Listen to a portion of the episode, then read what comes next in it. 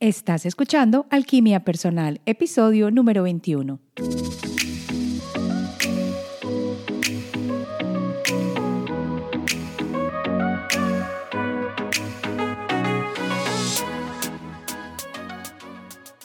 Hoy en Alquimia Personal vamos a hablar de la relación de la luna y la tierra, la influencia de la luna con las mareas y cómo ayudan a crear la mezcla que dio vida a este planeta, la luna y el ciclo vital de la Tierra, la luna y su influencia en la estabilidad de la Tierra.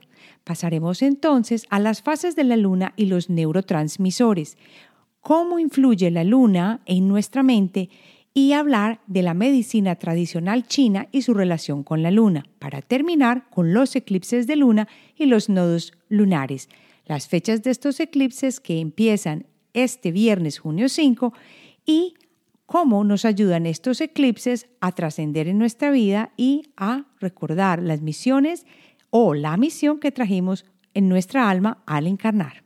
Quédate conmigo en Alquimia Personal.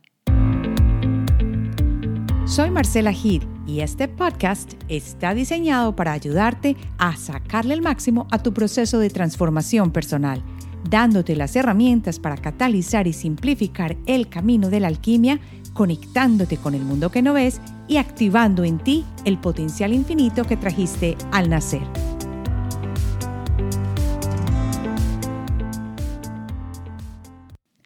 Hola, hola, bienvenido a este nuevo episodio de Alquimia Personal. Hoy quiero invitarte a que si no te has suscrito vayas a la página de alquimiapersonal.com en la, en la que pertenece a este episodio directamente y allí entres tu nombre y tu correo para que recibas la información directamente de los podcasts, de las diferentes ofertas, talleres, todo lo relacionado con alquimia personal que estaré creando para la audiencia de alquimia personal.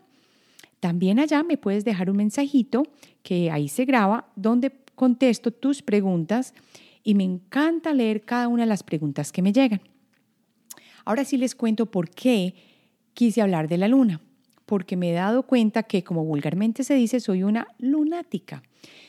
En parte porque mi signo es cáncer y me imagino que si tú eres de signo cáncer o tienes alguna influencia directa con cáncer o con la luna, te vas a dar cuenta cómo tu vida cambia a través de los ciclos lunares. Y pensando en esto, yo me puse a observar cómo era posible que estos cambios sucedían y si era verdad. Este proceso apenas lo estoy comenzando, así que ten paciencia conmigo. Resulta que mirando los estudios, y no solamente estudios, sino mucha de la literatura sobre la influencia de la luna sobre nosotros, me di cuenta que la luna tiene mucha parte sobre nuestra vida y cómo se desarrolló esta biodiversidad, y no solo la diversidad, sino cómo se originó este planeta y la vida en este planeta. Entonces, en la primera parte quiero hablar de la relación de la luna y la Tierra directamente. ¿Por qué son tan buenas amigas y están tan relacionadas? Al principio, la luna no estaba cerca del planeta Tierra. Entonces, ¿qué pasó? ¿Cómo llegó la luna a ser parte de la Tierra? Hace muchos millones de años, de años hubo una colisión muy grande con un planeta casi del tamaño de Marte, hace más o menos 4.500 millones de años. Y resulta que de esta colisión salieron un montón de rocas líquidas que se quedaron alrededor, como quien dice, de la Tierra. Y con el choque se creó la Luna. Y así cambió la química básica del planeta Tierra. Vamos un poquito más adelante y ya pasó un montón de años, pasaron un montón de años, más o menos 700 millones de años después de la colisión y ya el planeta se enfrió. Así se formó una superficie rocosa, el vapor de agua se condensó en los océanos y la luna empujó los océanos. Así nacieron los océanos, qué maravilla. De acuerdo a un químico británico que se llama John Sutherland, él miró el reflujo de las mareas que al principio se formaron, bueno, y que, y que viven hoy, en día, y así pudo llegar a la conclusión que esto fue lo que ayudó al origen de la vida. Pero ¿cómo es posible? Porque resulta que con las famosas mareas, estas al bajar la marea, dejan charquitos detrás en las playas y esos charquitos se calientan con el sol y al calentarse con el sol se creó o se formó este, esta, esta gran poción que tiene ácido ribonucleico o ARN. Y estos son los bloques esenciales de la vida. O sea que si no hubiéramos tenido luna, las mareas no se hubieran creado en los océanos y no hubiera habido la posibilidad de dejar estos charquitos que se calentaran para crear la vida. ¿Cómo es posible que digamos que la luna no tiene efectos sobre nosotros? Otra parte importante es que la luna hace parte del ciclo vital. Todos, todos hemos oído las historias de la luna. Acuérdense cuando éramos pequeños y nos contaban del hombre lobo, que se transformaba en el hombre lobo. Es más, cuando yo estaba joven estaba muy de moda la canción de La luna llena sobre París, que no me acuerdo cuál era la, la banda, era una banda española o una banda argentina, no me acuerdo. Y me acuerdo que decía que Denise se transformaba en hombre lobo cada vez que la luna llena brillaba sobre París.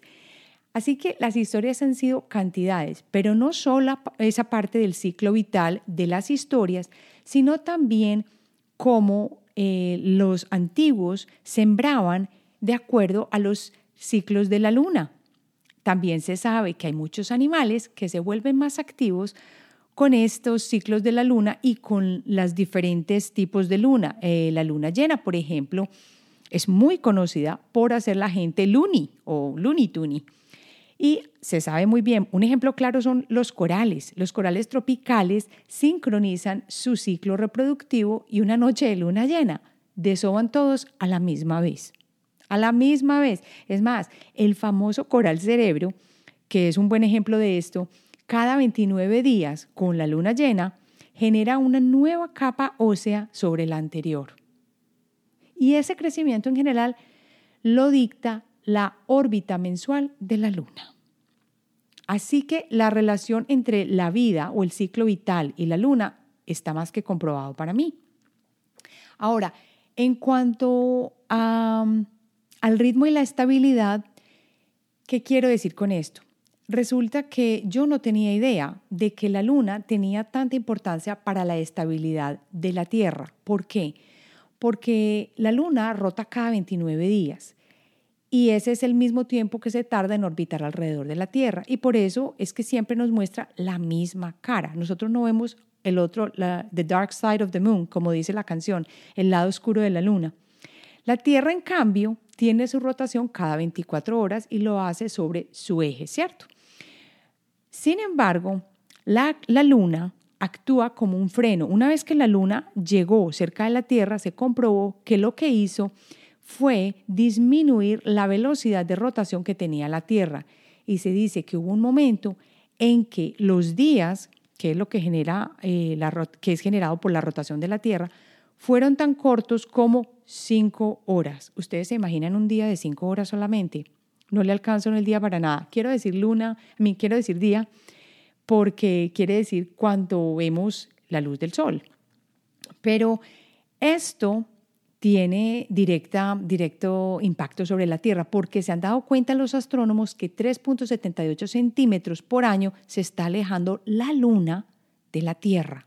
O sea que los días se van a volver mucho más largos. Eso no quiere decir que en dos meses, pero sí va a suceder que la Tierra va a girar más lentamente. Otra cosa que me pareció súper interesante es que yo no sabía que la Luna está perfectamente situada en la distancia que tiene que ser de la Tierra. Los eclipses solares no existirían si la Luna no estuviera a esta distancia perfecta. Es más, es tan perfecta la distancia que cuando uno mira el Sol y la Luna, se ven como si fueran del mismo tamaño, pero no es cierto el Sol es mucho más, más, más, más grande que la Luna, porque el tamaño exacto de la Luna se ajusta también a una distancia perfecta de 402 mil kilómetros. Y por eso es la compañera perfecta de nuestro planeta. Qué cosa tan increíble. ¿No les parece que esto tiene como demasiadas casualidades de perfección? Ya que hablamos de la historia de la Luna y de la Tierra, pasemos a algo más personal y es las fases de la Luna y los neurotransmisores. Esto suena muy científico, ¿no? Mejor dicho, lo que quiero contarte es cómo la Luna tiene una gran influencia sobre la frecuencia de la mente. ¿Cómo así? Resulta que hay un científico, yo creo que es un médico, que estudió estos ciclos de la luna y qué relación tiene con las emociones. Él es uno de los más conocidos en este campo y se llama Mark Filippi. Es un doctor y autor del método somático que tiene una conexión entre las fases de la luna, los cuatro neurotransmisores básicos del cuerpo humano. Y estos son los más importantes. Ya te he contado que los neurotransmisores son esos que ayudan a ese funcionamiento rápido de las células de la comunicación entre las células. Y ellos son la acetilcolina, la serotonina, la dopamina y la norepinefrina. ¿Y cómo funciona esto? ¿Y por qué es importante saberlo? Porque se ha comprobado que la frecuencia que emana la luna afecta la frecuencia de la mente. ¿Qué quiero decir con esto? Que inevitablemente impacta el control de las emociones lo que sentimos y lo que deseamos. Y muchos hemos pasado por esta etapa en la que decimos, yo no sé qué me pasa, pero estoy sintiéndome súper mal. Resulta que uno va mira y está en cierta etapa o fase de la luna. Al menos a mí me ha pasado. Y las alteraciones también ocurren, y las mujeres sí lo sabemos bien, en la ovulación, la menstruación, la retención de la orina, los líquidos en el cuerpo, e inclusive el ciclo lunar se ha correlacionado con episodios de problemas cardiovasculares y de estómago. Qué cosa, ¿no? Así que hay que ponerle atención a la luna. Ahora, hay otra cosa que si yo les pregunto, todos vamos a, coincidir en que la respuesta es sí, claro. ¿De qué estamos hechos? La mayoría es de líquido, ¿cierto? Y si la luna tiene una influencia tan fuerte sobre la Tierra, ¿No somos nosotros entonces un microcosmos a la vez? ¿Y esto no nos pone, eh, como quien dice, bajo la misma influencia que recibe la Tierra? Yo me pregunto, hay una de las siete leyes que dice, como es afuera es adentro, como es arriba es abajo. Y esto es que nosotros somos un microcosmos y afuera de nosotros hay un macrocosmos al que la luna influencia. En la Tierra hay arroyos, ríos y océanos. Y dentro de nosotros como seres humanos hay canales y meridianos, todos ellos con influencia mutua. Pero recuerden que esto nunca nos lo han enseñado, así que la luna sí tiene influencia. Ahora, si vamos a mirar esta influencia que este científico encontró, que dijimos que era Mark Filippi, nos vamos a dar cuenta que él quiebra o mira las fases de la luna de esta manera. Por ejemplo, él dice que cuando vamos de luna nueva a cuarto creciente, es el momento del neurotransmisor acetilcolina. Y aquí es cuando está la primera semana del ciclo lunar.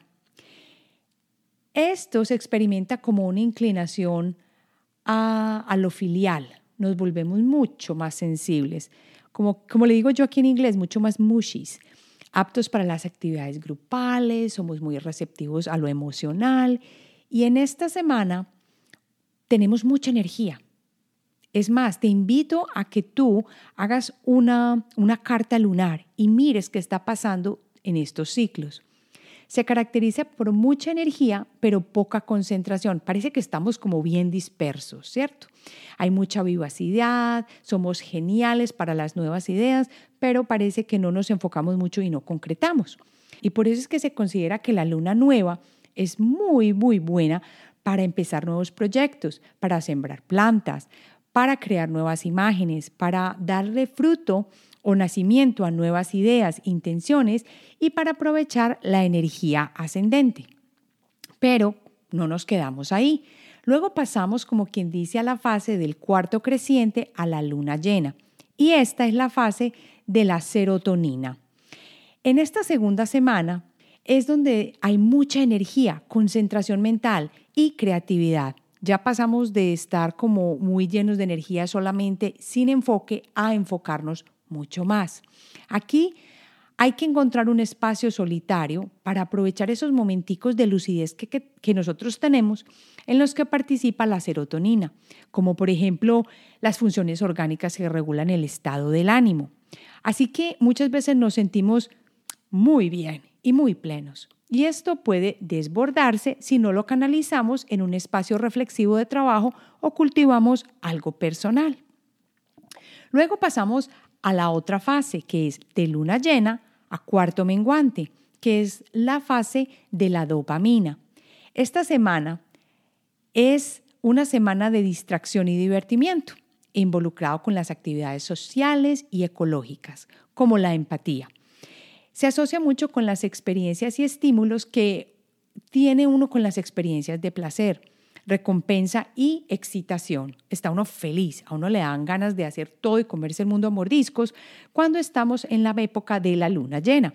Esta semana de la dopamina podemos soltar, disfrutar de lo que hemos hecho y por eso es que se recomienda que es una fase en la que podemos dejar ir y sentirnos bien por el trabajo que se han hecho en las otras fases lunares.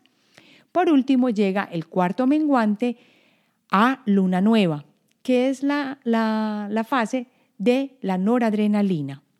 Esta semana es una fase de volver al cerebro reptiliano. Es como quien dice, en eso que nos tocan y uno ya está peleando. Es como quien dice, huir o pelear, como un estado defensivo en el que nosotros intrínsecamente queremos protegernos, pero muchas veces no sabemos ni por qué. Aquí hay mucho análisis y poca inspiración. Se trata de un estado unidireccional y un poco agresivo. Es un regreso, aunque en parte al cerebro, como te digo, reptiliano. Si uno no bota la energía, va a ser más fácil superar esta semana de fragilidad nerviosa. Y yo, como yo te digo, te invito a que cojas un calendario lunar y mires cómo te comportas en estas semanas. Yo apenas lo estoy empezando a hacer. Y lo que sí he notado es que con mi hijo la luna afecta la manera como se comporta. Ahora lo estoy empezando a mirar en mí, a ver si estoy más emotiva, más sensible y todo eso, especialmente para las mujeres, se une a los periodos o al ciclo menstrual. Ustedes saben y les he comentado que la medicina china para mí ha tenido cierta, cierto resultado. Y buscando entre la relación de la luna y la medicina china, llegué a algo muy interesante y es eh, que ellos tienen muy en cuenta cómo se mueven los ciclos en general mensuales con la luna.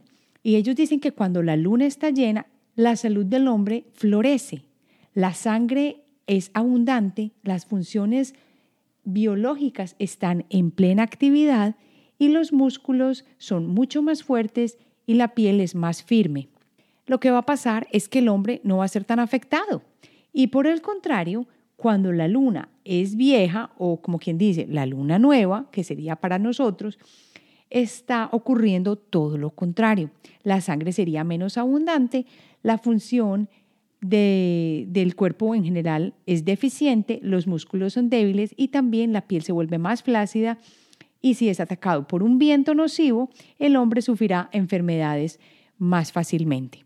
Entonces, desde la antigüedad, la medicina china también ha incorporado la fase lunar. Es más, ellos también incorporan las fases de las cuatro estaciones para ayudarnos a navegar el proceso de vida dentro de nuestra vida cotidiana y la vida normal. Mira que hay muchas cosas que uno puede incorporar dentro de su vida en el día a día que nos van a ayudar a salir adelante y a tener una mejor existencia. Ahora que ya vimos un poquito más la relación de la luna con la medicina china, quiero pasar a lo que se nos viene mañana, mañana junio 5. Y vamos a hablar de lo que son los eclipses. ¿Qué es un eclipse?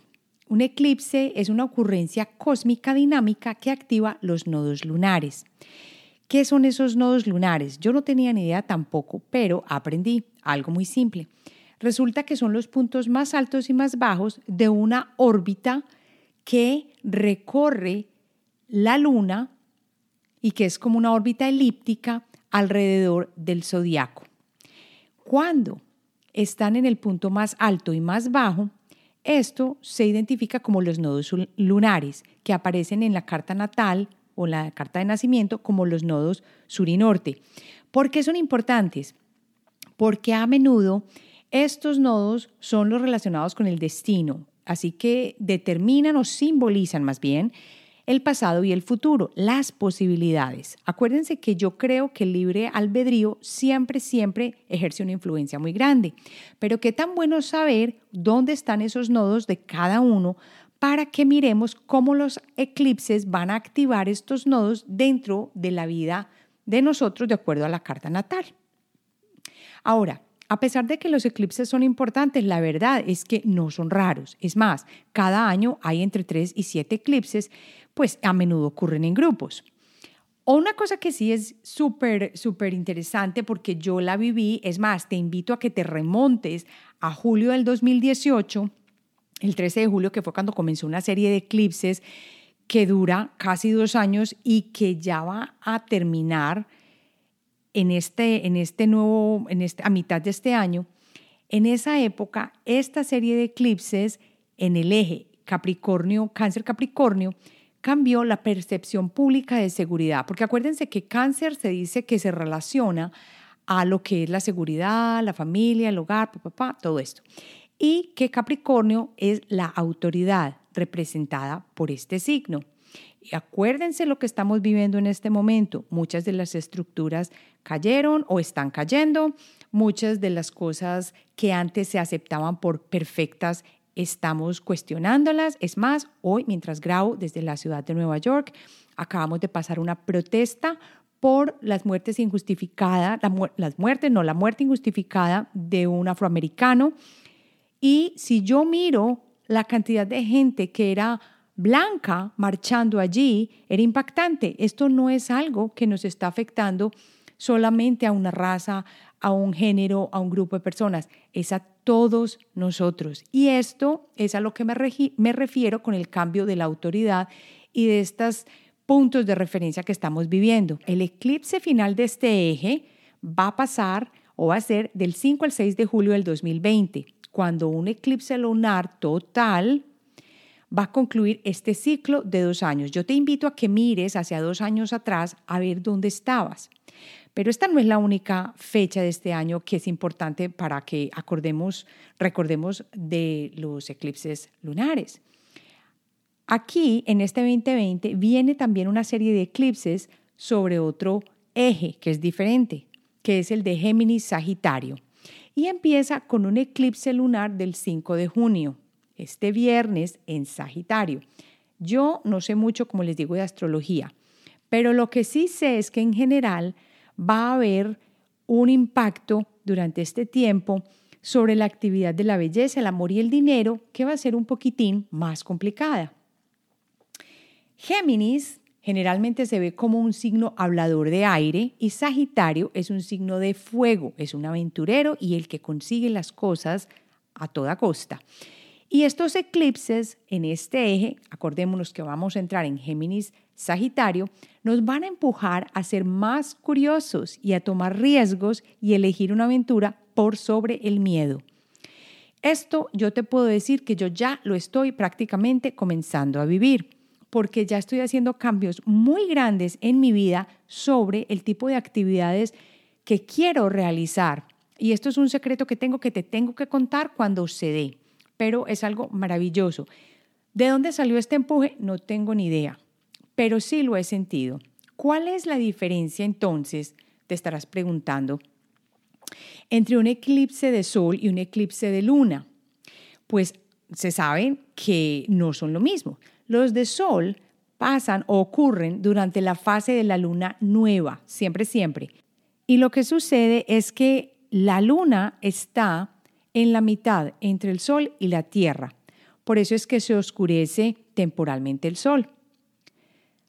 Yo creo que el último que vimos acá en los Estados Unidos fue el que ocurrió en agosto del 2017. Y el resultado es muy fuerte, porque por varios momentos la silueta de la luna oscurece al sol. En cambio, en los eclipses lunares corresponden a una fase de luna llena, Pero a diferencia de una luna llena normal que tiene el reflejo de la iluminación del sol y por eso la vemos tan hermosa y brillante, durante un eclipse lunar, lo que pasa es que la luna emana la sombra de la Tierra. Y con la Tierra perfectamente encajadita entre el sol y la luna, la luna tiene un tono rojizo, como rojito, o rosadito. Por eso es que muchas veces eh, a, a estos eclipses o a estas lunas que se ven así se les conoce como luna de sangre. Ahora, las fechas importantes, otra vez te las voy a contar acá, para este año ya pasó. Me pareció muy interesante que son los viernes, los domingos y los lunes. Va a ser viernes, enero 10, que ya pasó, junio 5, que llega mañana, que es un viernes también, domingo, junio 21, domingo, julio 5, el lunes, noviembre 30, y terminamos con un eclipse de sol total en Sagitario el domingo, diciembre 14. Estas son las fechas como las más importantes. Pero lo que yo me preguntaba era, bueno, sí, todo, eso, todo eso lo sabemos de los eclipses y todo el cuento, pero en cuanto a cambios energéticos, ¿qué significan estos eclipses? Sobre todo los de luna, que estamos hablando de relaciones con la luna. Bueno, lo que podríamos decir es, es como quien dice que con estos eclipses de luna hay un octanaje alto que ayuda a iluminar el camino kármico. Y aunque esto es debatible porque hay muchas personas que en este momento no creen, no creen en el karma, lo que se dice es que este octanaje se aumenta y por esto los eventos cósmicos pueden ser impactantes impactantes. Así que los eclipses pueden ser un poco dramáticos, causando cambios fuertes en la parte kármica de nuestra vida. O sea, lo que hacen es acelerar el tiempo porque abren nuevas puertas cerrando de golpe otras puertas, por lo que muchas veces encontramos que los cambios bruscos y repentinos durante los eclipses son muy comunes. Y aunque estos cambios pueden ser discordantes o peleas o cierres, porque es normal, también quiero que los miremos como una ayuda o un empujoncito acelerando lo que es inevitable que nos ayuda a cambiar en nuestra vida. Si estás arrastrando los pies por una decisión o si en este momento no te encuentras bien energéticamente, ten la seguridad que este eclipse seguramente te va a dar un, un empujoncito adicional para que tomes esas medidas y las decisiones que estás buscando. Y si los resultados son impactantes, pues acuérdate que estos eclipses simplemente aceleran lo que de todas maneras va a pasar. Estos eventos iban a suceder. Los finales muchas veces son difíciles, pero todo en la vida es cíclico. Acuérdate que esa es una de las leyes. Todo es cíclico y una culminación siempre ocurre al borde de un comienzo vamos a hablar generalmente que los eclipses lunares nos ayudan a darnos cuenta de las implicaciones extremas de estos cambios. Por ejemplo, como la luna está tan relacionada con nuestro interior, durante un eclipse lunar nos damos cuenta de la influencia de los demás en nosotros. A medida que la luna emite un tono opaco, desconcertante, esto nos permite ver a las personas, figurativamente, bajo la luz diferente. Ese cambio de perspectiva es muy importante porque no siempre nos gusta ver lo que vamos a, mirar en ese momento. Pero estos eclipses lunares nos animan a soltar lo que ya no sirve más en nuestra vida y por eso comenzamos una nueva parte de nuestro viaje en esta encarnación. Es el momento de liberar, purgar y decir, chao, adiós. Los eclipses lunares son un borde o un punto de comienzo. Y para ti, si quieres saberlo específicamente, es buscar dónde están esos nodos. Sí, los eclipses de cáncer Capricornio afectaron a todos en estos años, dos años que ya están terminando de, de ciclos de eclipses en este eje. Busca dónde están tus nodos y mira cómo se relacionan con el nuevo eje que están empezando a trabajar. Así que esto ya lo quiero terminar con una reflexión. Y esta reflexión es muy bonita. Yo no sé qué tan cierto ni cuán acertado sea que todo se haya comprobado acerca de la influencia que tiene la luna sobre nosotros. Este científico Sutherland que yo te comenté, sí lo comprobó a través de los de los diferentes neurotransmisores y cómo influyen o afectan a partir de las, de las diferentes fases que tenemos con la luna. Sin embargo, yo quiero que vayas más allá. Este es un podcast que nos ayuda a introvertir, a volvernos hacia adentro para mirar qué podemos mejorar en nosotros y así contribuir hacia el mundo mejor. Ahora, si tú empiezas a mirar las fases de la luna y empiezas a anotar cómo te sientes durante esas fases, te vas a conocer mejor. Y lo otro que quiero que quiero traer es que tú sabes que todo está interconectado y que según el libro de Lynn McTaggart, de los científicos con los que ella habló y que ya se ha probado, todo está interconectado en este universo. Entonces yo me pregunto, ¿será posible que la luna entonces no ejerce una influencia sobre nosotros. ¿Tú qué crees? Si ya sabemos que somos uno, que todo está interconectado, que la energía fluye a través de todos nosotros y que todos somos energía, no queda más de otra que concluir que la luna también tiene influencia sobre nosotros. Así que toma nota, date la oportunidad y me encantaría escuchar tus comentarios sobre ese seguimiento que vas a hacer acerca de las fases lunares, cómo te sientes durante luna llena y si tienes preguntas, ya sabes que las puedes dejar en la página de alquimiapersonal.com que yo las respondo con mucho gusto. Bueno, ahora paso a responder la pregunta que me llegó de Karen. Karen me dice, hola Marcela, voy terminando de escuchar tu último episodio de tu podcast y me encantó el tema. Al parecer, la energía no es tan fácil de manejar como sueles escuchar. Aún nos queda camino por recorrer. También me encantó que en otros episodios hayas tocado temas como el Psyche. Yo lo he utilizado y me encantó. Es difícil saber qué también funciona porque no es algo que se pueda medir. Yo pienso que me funcionó bien. Escuché que practicaste el kundalini, pero lo dejaste. Como yo lo he practicado superficialmente, me gustaría saber cuál fue el motivo de por qué lo dejaste. Por último, una sugerencia. Me encantaría que nos hablaras sobre el trabajo de Joe Dispensa, sus meditaciones y qué opinas sobre su trabajo. Es algo que yo estoy practicando por el momento y me parece muy interesante. Un fuerte abrazo, Karen. Karen, voy a empezar primero por algo que dijiste sobre el Psyche. Comentaste que no había manera de medirlo. Bueno, yo creo que sí hay manera de medirlo y es mirando la respuesta que tuvo tu subconsciente o que tú tienes en este momento cuando desbloqueaste esa creencia limitante. Si esa creencia no se está presentando, entonces la efectividad fue del 100%. Ahora, lo segundo es lo del kundalini yoga. Resulta que yo hace dos años o más practicaba kundalini y yo creo que esa fue parte de mi despertar. Cuando yo estaba practicando kundalini, la respiración mejoró cantidades y como la respiración es unida al proceso de yoga en kundalini, yo podía sentir cómo la energía se movía en mi cuerpo y cómo energía trancada se liberaba a través de esta práctica. También te puedo contar que en ese momento fue cuando sentí el vértigo súper fuerte en mí.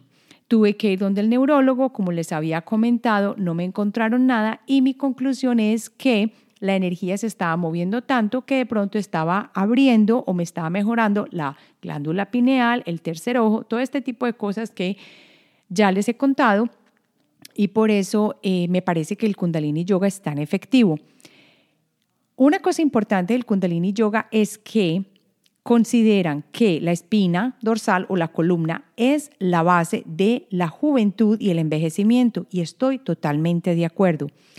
Si tú no eres capaz de flexionar muy bien tu espina dorsal, o si te duele la espalda o la parte del lumbar o las vértebras, algo, tu energía no está fluyendo bien porque los principales centros o chakras del cuerpo se encuentran ahí. Acuérdense que tenemos muchos más, pero la yoga kundalini nos ayuda a mover y a mantener estos centros súper bien aceitaditos. Otra cosa muy importante es que la respiración en kundalini es fabulosa. Te obliga a tener un nivel de cardio increíble. Es más, con tu propuesta y tu pregunta, lo que voy a hacer es empezar a introducir de nuevo el kundalini yoga. Además que te mantiene en muy, muy buen estado mental, según mi experiencia. ¿Qué te puedo decir ahora de lo de Joe Dispensa? No conozco mucho el trabajo de Joe Dispensa. Tengo una buena amiga que ha asistido a sus conferencias, no a todas. Jura que es maravilloso. En el futuro a mí me gustaría asistir a una de sus conferencias. No he hecho ningún curso con él en este momento. Tiene mucho apogeo en los Estados Unidos y es muy conocido, pero la verdad no me he adentrado en su trabajo lo suficientemente para decir, bueno, si tiene sentido o no tiene sentido.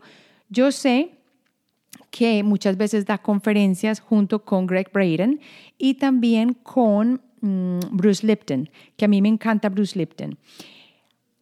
Lo que te digo es lo siguiente, tiene mucho sentido los videos que he escuchado de él, he hecho pocas meditaciones de él y me gusta su manera de eh, afrontar o de decir lo que ha vivido. Viene de un proceso difícil porque si sabes la historia de él, él tuvo un accidente muy grave cuando montaba en bicicleta, lo atropelló un camión y fue capaz de recuperarse y de ahí fue que él sacó ese, ese, lo que es la vida de hoy, él, la posibilidad de que tenemos todos los seres humanos de cambiar nuestra vida a través de nuestro cerebro, no la parte racional, sino la parte de accesar el subconsciente y cómo volvernos a recrear de manera completa. Bueno, aquí terminamos. Espero que me escribas con tus preguntas en la página de alquimiapersonal.com o que me sigas en las redes. Estoy como arroba Marcela HEDE e, y que si te gusta este podcast lo compartas con las personas que les pueda interesar. Nos vemos entonces la próxima semana. Ah, y no te olvides de mandarme temas que quieras escuchar para que los desarrollemos en este tu espacio de alquimia personal.